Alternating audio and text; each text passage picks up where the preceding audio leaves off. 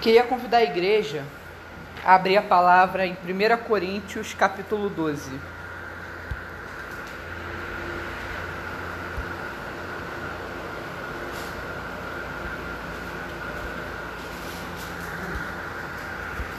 Primeira Coríntios, capítulo 12. Nós vamos fazer a leitura do versículo 27 até o 31.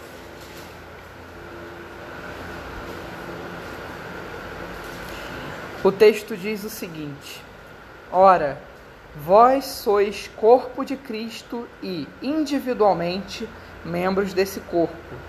A uns estabeleceu Deus na igreja, primeiramente apóstolos, em segundo lugar, profetas, em terceiro lugar, mestres, depois, operadores de milagres, depois, dons de curar, socorros, governos, variedade de línguas.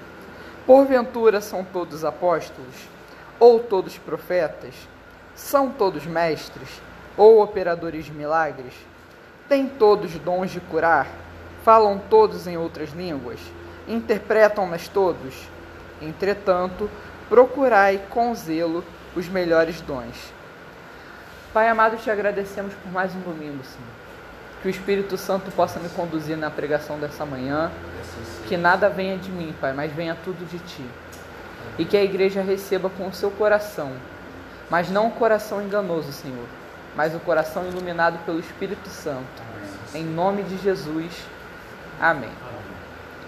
Irmãos, o apóstolo Paulo, ele estava falando no capítulo 12 sobre a variedade de dons. Dons é um tema muito bem trabalhado no, na carta de Paulo à igreja de Corinto. É uma, é uma igreja que nos é apresentada como extremamente problemática do ponto de vista de alguns pecados que ela cometia.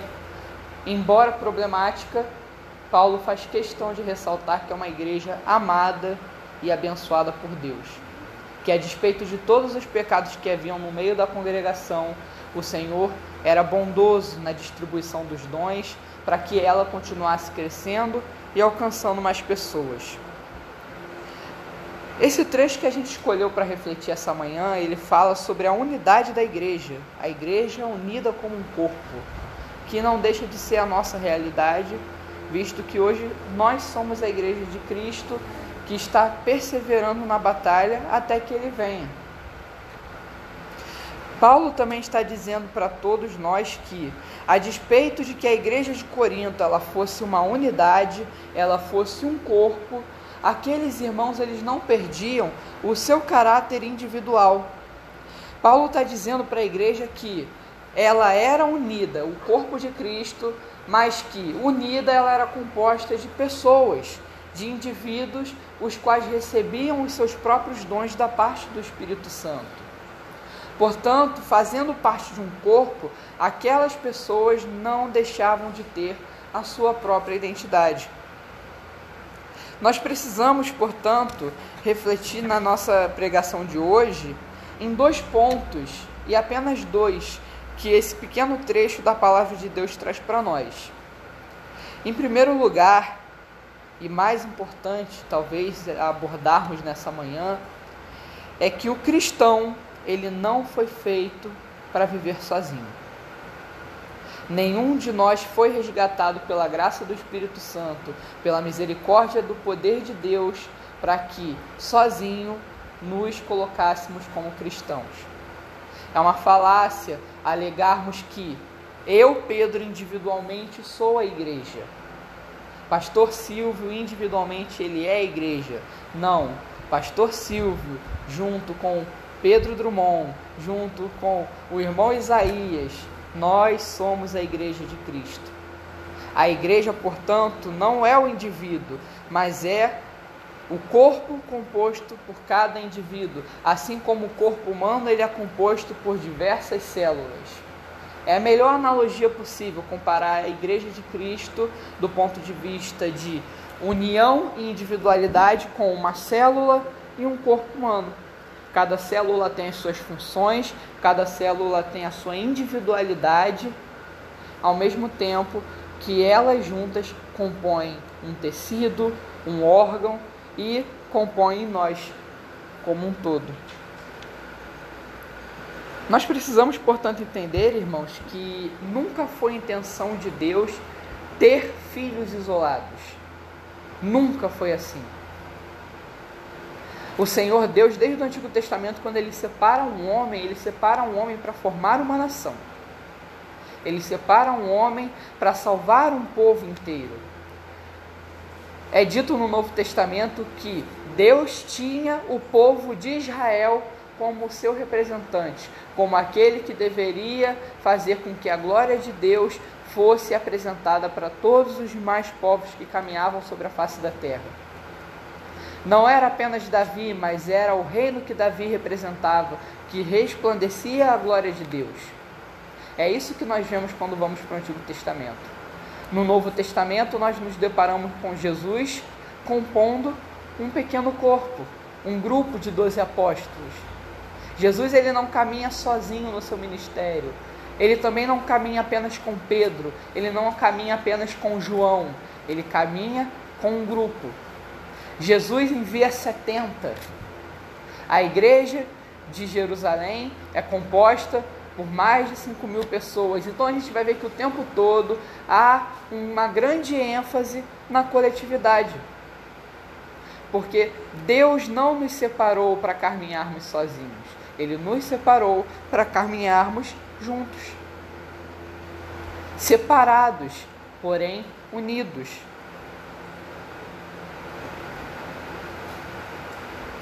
Ora, capítulo, versículo 27. Vós sois corpo de Cristo e individualmente membros desse corpo. É a analogia do corpo que nós estamos trabalhando. Isso para nós fica até muito fácil para entender também o que é a igreja. No corpo humano, uma célula tem uma função.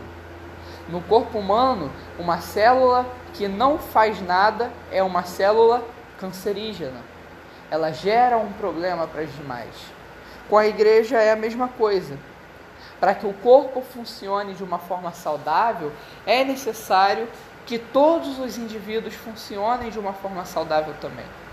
É necessário que cada cristão esteja bem com o Senhor Jesus, que cada cristão deposite a sua fé em Cristo, busque caminhar com retidão, confesse os seus pecados, coloque-se como servo de todos os outros, para que haja o crescimento saudável da igreja e para a igreja ter uma manutenção saudável das suas atividades, é necessário que cada um de nós esteja saudável diante de Deus. Não estou falando de atividades físicas, estou falando da nossa condição espiritual. Não pense em algum momento da sua vida que aquilo que nós fazemos no oculto dos nossos lares, no oculto dos nossos quartos, no íntimo dos nossos pensamentos, no interior do nosso coração, não afeta as pessoas à sua volta. Precisamos ter a preocupação de que o nosso pecado, por mais que seja extremamente destrutivo apenas à nossa pessoa, porque há pecados que apenas nos afetam, ele é destrutivo para as pessoas à nossa volta também, porque na medida em que nós não estamos bem espiritualmente, isso afeta a qualidade do meu culto, isso afeta a minha relação com o próximo, isso afeta a minha relação com Deus.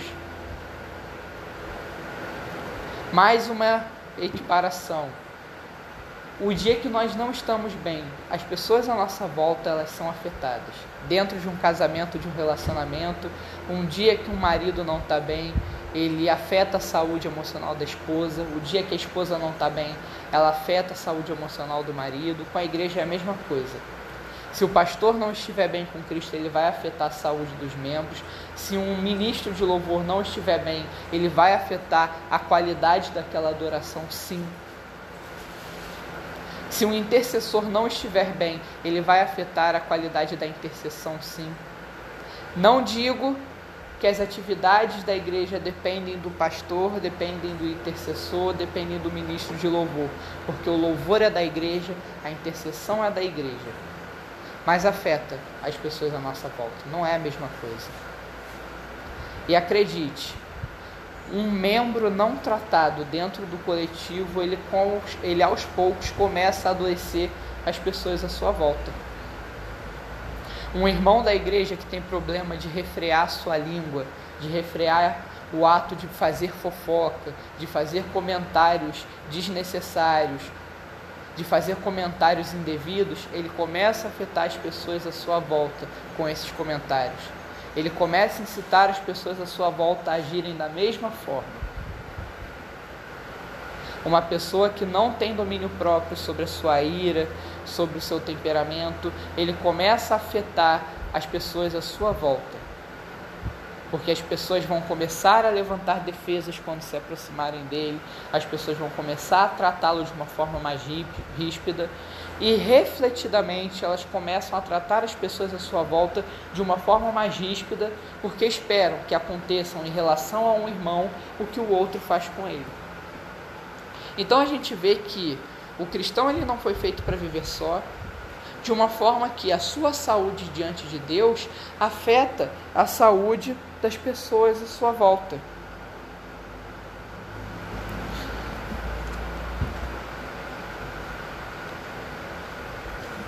O segundo ponto que eu queria que nós refletíssemos nessa manhã é que unidade tem um sentido bíblico. Unidade não é sinônimo de reunião dominical como se nós fôssemos uma unidade no ato, no ato de prestar um culto solene ao Senhor, de vir aqui domingo, entoar louvores, ler a palavra, orar, ir para casa e com isso dizermos que somos uma unidade. Não é isso. Unidade também não significa pensar igual em todas as coisas. Nós não somos uma unidade quando nós pensamos tudo igualmente sem que ninguém questione qualquer coisa.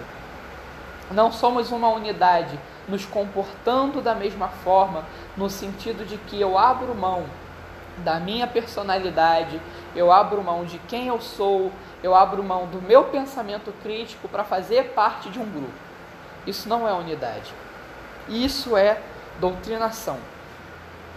E Cristo, ele nunca foi um doutrinador, no sentido de que ele nunca ele nunca, no seu ministério, impôs que todas as pessoas abrissem mão da sua personalidade, do seu histórico de vida, das suas histórias e do seu modo de agir.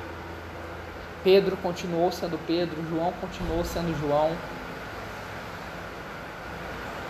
A gente vai ver, conforme pegando o exemplo do sermão da semana passada, que o gadareno continuou sendo gadareno na cidade de Gadara.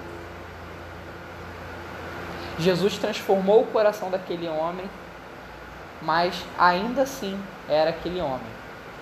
Pedro continuou tendo um temperamento explosivo. Paulo continuou sendo um homem mais culto. E por aí vai. Nós vamos ver, portanto, que a unidade ela também não é dessa forma pensar e agir totalmente igual. Nós poderemos em algum momento discordar de questões e inclusive o Espírito Santo age dessa forma. O Espírito Santo ele age nas diferenças também. Ele age nos choques de personalidade, ele age nas opiniões que divergem. Quando eu tomo um determinado posicionamento e outro irmão discorda de mim, às vezes isso é uma ação do Espírito Santo para, em primeiro lugar, que aquele irmão seja usado para levar o que Jesus quer que a igreja faça, ao mesmo tempo que ele está sendo instrumento de Deus para que eu perceba que eu cometo erros e que a minha palavra não é a única palavra que vigora. Então a gente vai ver que muitas vezes pensar de uma forma de unidade, às vezes vai ser sim pensar de uma forma diferente. Unidade, portanto, irmãos, biblicamente é funcionar não sempre com os mesmos pensamentos, mas funcionar sempre com o mesmo objetivo. Unidade é ser igreja, e ser igreja é ter Cristo como cabeça.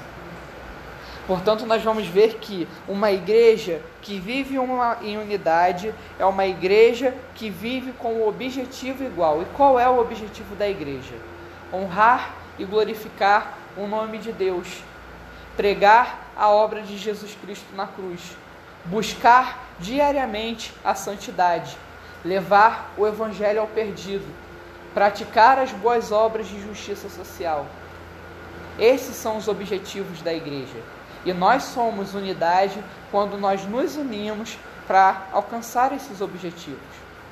Ainda que no percurso que para eles sejam alcançados, nós venhamos a ter momentos de divergência, nós venhamos a ter diferenças, diferenças doutrinárias. Eu conversava sobre isso com o pastor Silvio hoje no caminho para a igreja, de textos bíblicos que têm mais de uma aplicação ou que podem ser lidos de mais de uma forma e não necessariamente dizer que uma forma está errada porque a outra está certa. São aplicações diferentes do mesmo texto, ainda que aquele texto tenha uma mensagem central, uma mensagem única. Aquele texto, portanto, tem uma unidade, na medida em que cada pregador tem a sua individualidade na hora de fazer a aplicação do texto. E isso vai para toda a vida da igreja, irmãos. A igreja ela vai ser sim composta de indivíduos com o mesmo objetivo.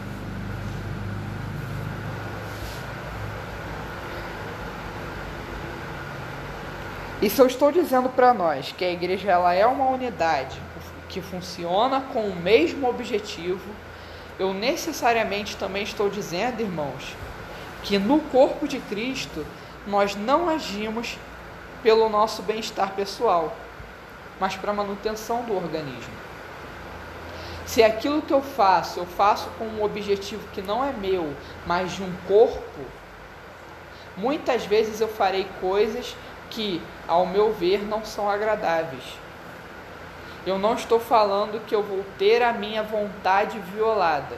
Não estou falando de violação do indivíduo, como muitas vezes a igreja é acusada de fazer. Eu estou, por outro lado, dizendo que colocar-se como servo de todos os outros irmãos muitas vezes é doloroso, muitas vezes é humilhante, muitas vezes causa lágrimas, sofrimento, muitas vezes fere o ego. Não é fácil reconhecer que está errado, não é fácil não ser a voz que tem a razão.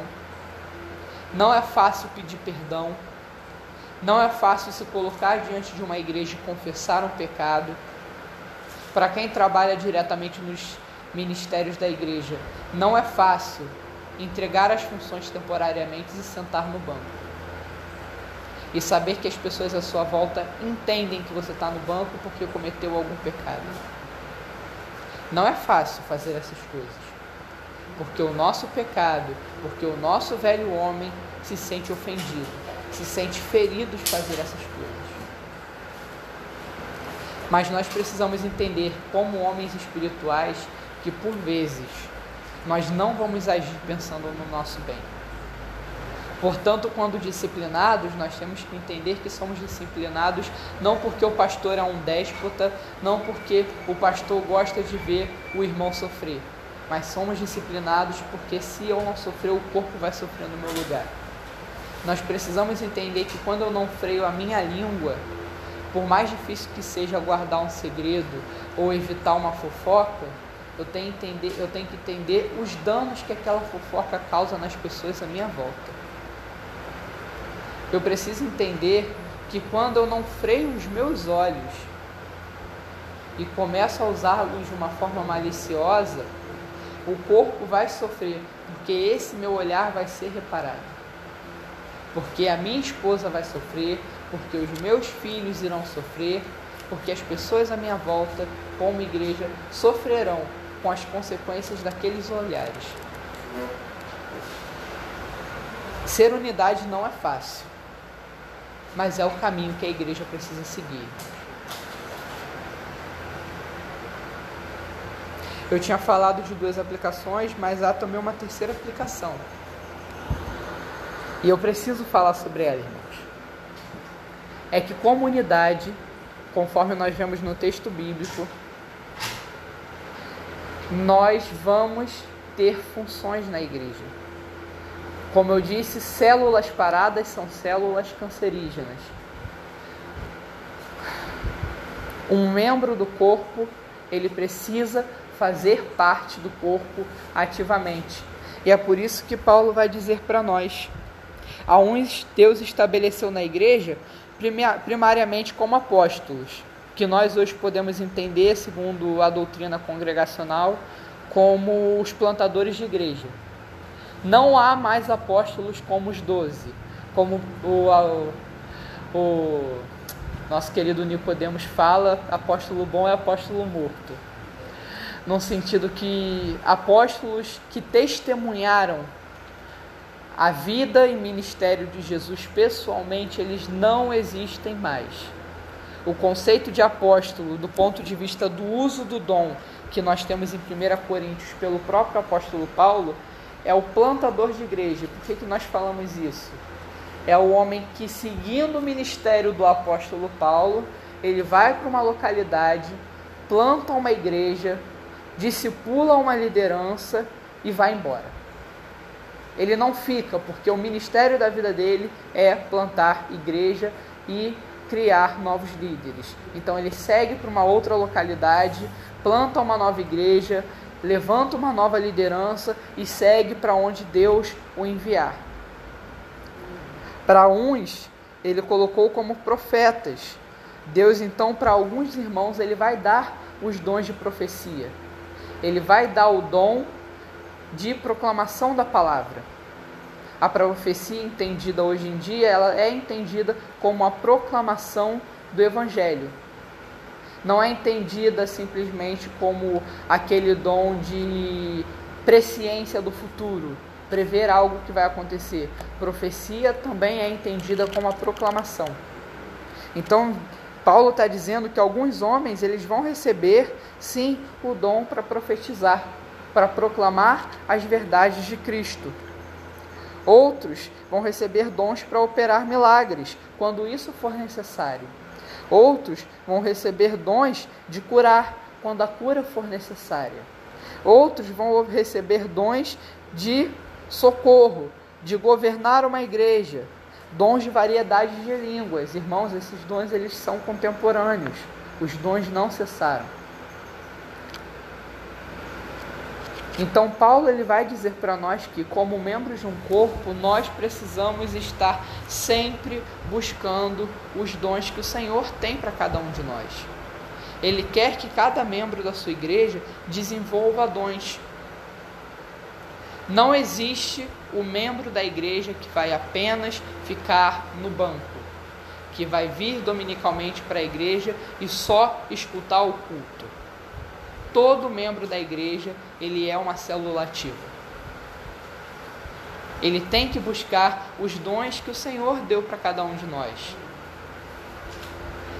E com isso eu não estou dizendo que todos os membros da igreja vão trabalhar ativamente na igreja e que você sentar e assistir um culto no domingo e não fazer parte do louvor, não fazer parte do corpo de professores, não fazer parte da escala de pregadores faz com que você seja menos cristão. Se você ler 1 Coríntios capítulos 11, 12 e 13, há uma variedade de dons e muitos deles não são dons litúrgicos e não são dons de governo da igreja. Intercessão é um dom que você exerce entre quatro paredes na sua casa. Hospitalidade é um dom que você exerce na sua casa também. Palavra de discernimento não é necessariamente no momento do culto hospitalidade, como eu já havia falado. Há uma série de dons que Paulo elenca que você não vai aplicar só na hora da liturgia da igreja.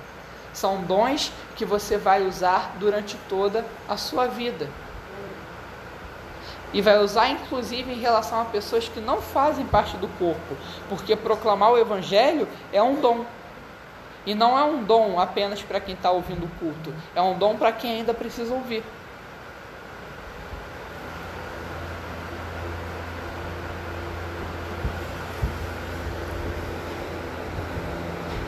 A gente precisa, irmão, portanto, em primeiro lugar, pedir orientação do Espírito Santo para que possamos identificar os dons com os quais Ele nos capacitou para a sua boa obra. Porque muitas vezes é, nós não sabemos. E não é uma situação incomum. Não ache que você é menos cristão porque você não compreendeu os dons que o Senhor tem para você. Pelo contrário, se debruce em cada vez mais oração e peça que o Senhor revele o que Ele espera que você faça dentro do corpo de Cristo. Identificados os dons, irmãos, Ele quer que você os desenvolva e use. Porque o Evangelho precisa ser pregado, porque a igreja precisa ser edificada, e fazendo isso, você também edifica a sua relação com o próprio Deus. Porque para desenvolver dons, em primeiro lugar, você precisa se aproximar cada vez mais dele. Sobre os dons, nós também precisamos entender que eles não vêm de nós, eles são do Espírito Santo. Portanto, não podemos cair na armadilha de permitir que o nosso ego cresça, de achar que porque nós temos um, dois ou três dons, nós somos grandes pessoas, continuamos sendo pecadores miseráveis. E eu digo isso, irmãos, porque se a sua vida e o seu louvor se baseia no fato de que você tem um dom para pregar, no fato de que você tem um dom para curar, eu preciso lhe advertir que os dons eles são temporários. Você pode exercê-lo durante 70 anos, como você pode exercê-los uma única vez. Ou você pode exercê-los durante 30 anos e de repente o Senhor decidir que aquele dom não é mais necessário para a igreja na qual você está inserida. E se a tua fé, o teu ministério, a sua vida com Cristo dependia unicamente de estar tá exercendo naqueles dom, exercendo aquele determinado dom, dom, a sua espiritualidade vai cair em parafuso. De, precisamos, portanto, irmãos, depositar a nossa fé em Cristo e entender que os dons são graça, são misericórdia, não só para você, mas para a igreja na qual você está inserido.